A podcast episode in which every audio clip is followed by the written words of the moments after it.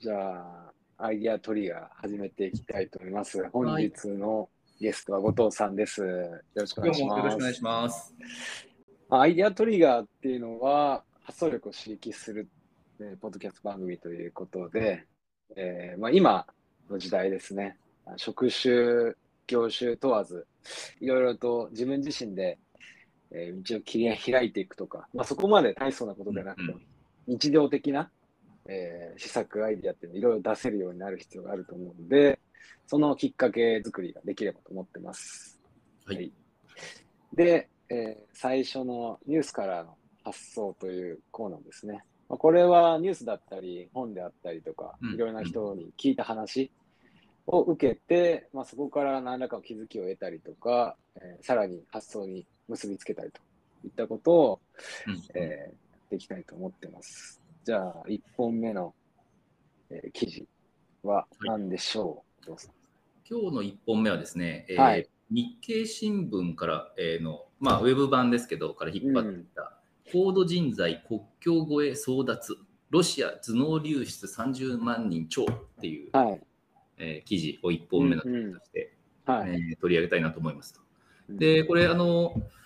まあ、タイトルにはそのロシアの頭脳流出が30万人超っていうところが書いてあって、まあ、こうんの今回のそのウクライナ戦争を経て、あのまあ、ロシアの優秀な人材が、まあか、国外にこう流出してると、うんでそれを中の一番最初、まあ、話の発端として持ってきてはいるんですが、あはい。の結局、えーとその先にはあの日本もそういうふうな高度人材っていうのを獲得できていないっていうことが書かれた記事ですと。なるほど。で、えーとまあ、その中で、えーととはいえ、なんかえー、と一つ例が挙がってるのが、うん。えー、と富山、富山、違う福、福井県七尾市、うん。あ、富山か、あ、金沢県ですね。金沢の奥七尾だから、うんえーでやっているそのコワーキングスペースみたいなところの事例が上がってると。でそこに、い、あのいろんな韓国人とか、なんか結構海外の人材がそこにオフィスを構えてるっていう事例が最後の方に紹介されてるんですね。へえ。で、まあ、そういうふうにあの越境して、うん。あのまあ、住みやすい国とかで、えー、と起業する会社を作るっていう人も、まあ、あのそこそこいてで日本でもそういう人がい。るんだなっていうのが、はいまず一つき記事読んでての、えーとまあ驚きうん。ですと。でまあ、記事全体としてもあの日本ってあの海外からの人材誘致遅れてますとか、うん。で時間あたりの労働生産性が日本って低いよねとか、うんうんそのそれこそ高度人材に対して魅力が少ない、うん。うんみたいなのって、まあ、よく言われてて、でそのあたりがこう分かりやすいグラフになってたりするんですけど、うんあのまあそう、そうだよな、そうだよなと思いながら記事読んでたんですが、最後にそういう事例があって、はい。えーで、まあ、なんかそれで考えたのが、えーっとやっぱりこのこういう問題って、やっぱ日本って、えーまあ、英語がこうちょっと苦手ですと。うんうん。で、ロシアのこの高度人材って、まあ、基本的には多分英語もちゃんと喋れるし、うんうん。えーっとそういう人たちっていうのが、まあ、ドバイに行きますとか、はい。あのアメリカに行きますとか、えーとまあ、そういうような記事なんですよね。で、はい。日本人ってやっぱ高度人材って言ってもまだまだうん。この英語でちゃんと仕事ができる人って少なくて、うん。でなのでこう、まあ、流出もしにくい反面こううん。流入っていうのもどっちも、うん。えー、と両面で、えー、と課題だなと僕自身普段から思ってるんですけど、うん。うん。あのまあ、そうじゃないそのもうちょっとこうすまあ、本人たち、日本人が、えー、とその英語を話せなくても、うん。もっとその海外の人たちにこの日本の環境とか、うん。えーっていうものをもうちょっとアピールしていくと、意外とその七尾市の取り組みみたいに、あのまあ、誘致することっていうのはできそうなんだなっていうのがあえー。一番の気づきでしたと。あ、なるほどね。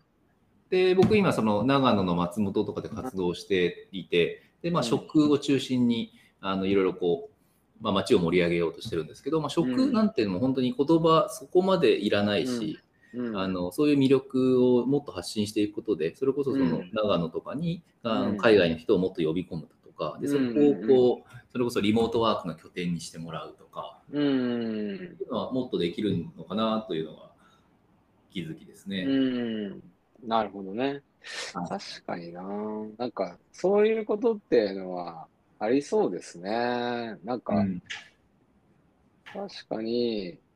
まあ、この論点としては、はい。こう、二つあるかなと思ってて、だから、こう日本からまた流出していく可能性もあるっていうのと、一方で流入をさらに加速するための方策もあるんじゃないかっていう2点かなとそうそう思ってて。そう1点目に関しては、えっと、もうもう一つ別の観点であのこの読んでて思ったことがあって、うん。うん、なんか日本が、まあ、これ以上こう英語教育にあのちゃんと力を入れていくと、うん、あの普通に流出が増えそうだなって思ったんですよね。うん、あ僕はそう思います。だからある意味、なんかこう現状の日本人の英語力が育たないこの教育環境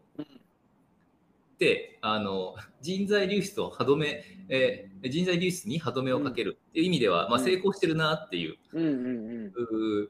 でこれがなんか国策としてなんかこうそういう裏の意図があるんだったら、まあ怖いなというか、まあ、うまいなっていうんですかね。っていうのをちょっと感じた、あっていうのもありますね。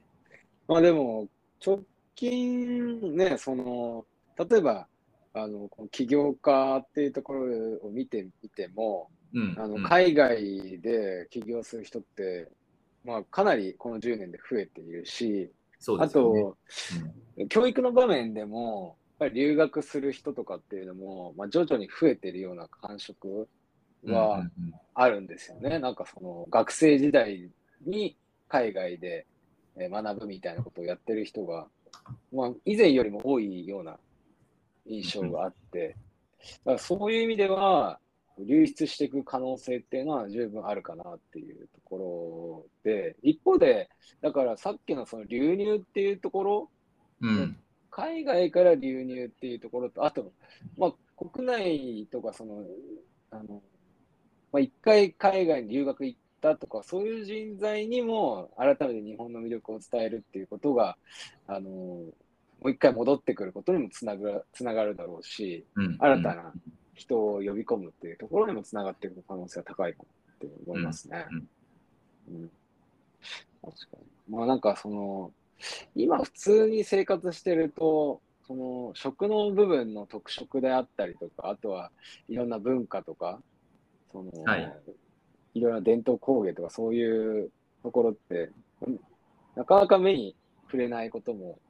多かったり、体験とかしたことがないみたいなのもああるままで海外に行っちゃったりとかもすることあると思って、うん、なんかそういう、こう、なんていうんですかね、まあ、会社で言えば、外向けのあの広報が実は社内の広報にも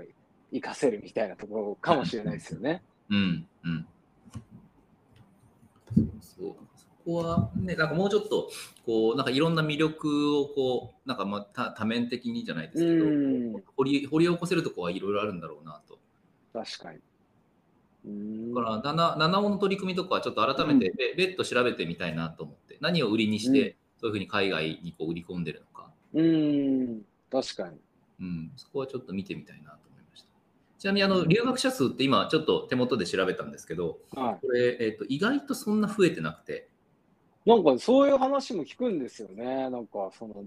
僕もデータ見て、ただ、なんだろうな、僕がそういう人と付き合うようになってるのかな。なんか、えーと、今、えーと、今見てるあのページだと、あの大学大学院に単位を伴う長期留学これは減ってるみたいですね。2004年がピークで、そこから3割ぐらい減ってる。で、もうここ10年ぐらいはその3割減った数で横ばいですっていうようなデータがあって、ただ、えっ、ー、と、その短期留学とか、うん、あの海外インターンシップとか、まあ、とりあえず外国行ってきます、はいはい、を含めると、なんかまあ増えてます。うん2009年ぐらいからもずっと今2倍3倍ぐらいになってるみたいですね。だからあの、まあ、海外でなんかこう経験を積んできましたっていう人は多分身の回りにすごく増えていて、ただその、まあ、ちゃんとその向こうであの勉学に励んできました研究をしてきましたっていう人は減ってると。なるほどね。っていうのが実情みたいですね。そういう意味では、なんか2つの可能性があるかなと思ったのが、うんうん、1つは、そういう海外留学してたしてきてたような人が起業するようになってきてるのかもしれないですね。はい、だから、僕の、その、要は、付き合う中に、そういう羊の人が増えてるっていう話が一つあるのかもしれないのと、もう一つは、まあ、この昔こう留学してたっていう人の中でも、はい。割と、なんていうんですかね、その中で、えー比率が違うというか、まあ、学力が高い人がそんなに留学は以前はしなくて、今は結構学力がもともと高いような人が、さらに違うところに行くとかっていうことをしてる可能性もあるから。うーん、なるほど、ね。だから例えば東大とかその京大とか、はいそういうところに行ってる人たちは、まあ日本でいいじゃないかって思っていて、うん、そうでははないあのレベルの大学の学生は逆に海外行ったりとかしてたけれども、今はうんそのレベルの高い学生も海外に行くっていうのもあったりとかするのかな。ちょっとわかんないです。うんうん確かになんか東大とかにいると、まあ、ちゃんと単位取りに行きますとか、うん。特に理系の人とかだと、まあ、うん海外で研究するとかって多分箔にもなるし、そういう人は多いような意味印象でうん。で、まあ、あと僕は文学部だったんですけど、文学部とかもやっぱりか海外はやっぱり、海外文学とか海外の歴史とかが対象だと、まあ絶対に行くうん。っていう感覚はあるんですけど、なんか例えば法学部とかに行ってると、うん。うん。あの普通に多分弁護士の試験受けるためにはうんそんなに海外いらないとか、そうですよね。うんなんか、あの理系人材もあんまり海外行ってなかったような感じもあるんじゃないですかね、うんもしかしたら。なるほどね。でも逆にだからこうちょっと、ちょっとそのあのランクがまあ落ちていけばいくほど、あうんの多分こう社内とかの広告を見てても、うん。あのまあ、か海外とつながってますみたいなその大学のなんか宣伝文句ってよく見るようになったなっていうのは確かに。そういうところに行くとなんかそういう口口というかそういうチャンスが多いのかもしれないですね。うん。そうですね。うんまあでも、なんかそういう流れとして、その、元の話に戻すと、その流入と流出、うん、で、流入の方がなんかまだまだそういう意味だと考えられてない気がするので、うん。あの流入っていうところでもうちょっとあの、ね、ビジネスとしても施策を打っていくとうん。可能性があるのかもしれないなっていうのがそうですね。うん感じたところです。なんか、それこそ有名な YouTuber のピューリーパイとか、もう今、うんうん日本に住んでるっていう話なんで、うんうんまあ、そういう 人にね、うまく、まあでも実際、あの、日本に住んでいろいろ、あの、紹介してくれてるから、すごいありがたいですけどね、日本ね。本当本当。いや単純に考えてもやっぱ日本って今すごい物価安いですし、うん。その外貨を稼いでで日本で生活するって多分すごい楽だと思うんですよね。うん。確かに。だからそういう意味でもか海外マーケットをターターゲットにしている人たちが、うんあの日本で暮らしてもらうっていうのは、うんうんまあ一つこれからのあの道としてはうんなんか妥当なところな気がしますよね。確かに。うん、もっと狙えそうなんだな、きっと。そうですね。かいろいろできる気はしますけどね。そもそもコンテンツが日本の中には豊富だし、はい。なんかうまく、まあ、それこそ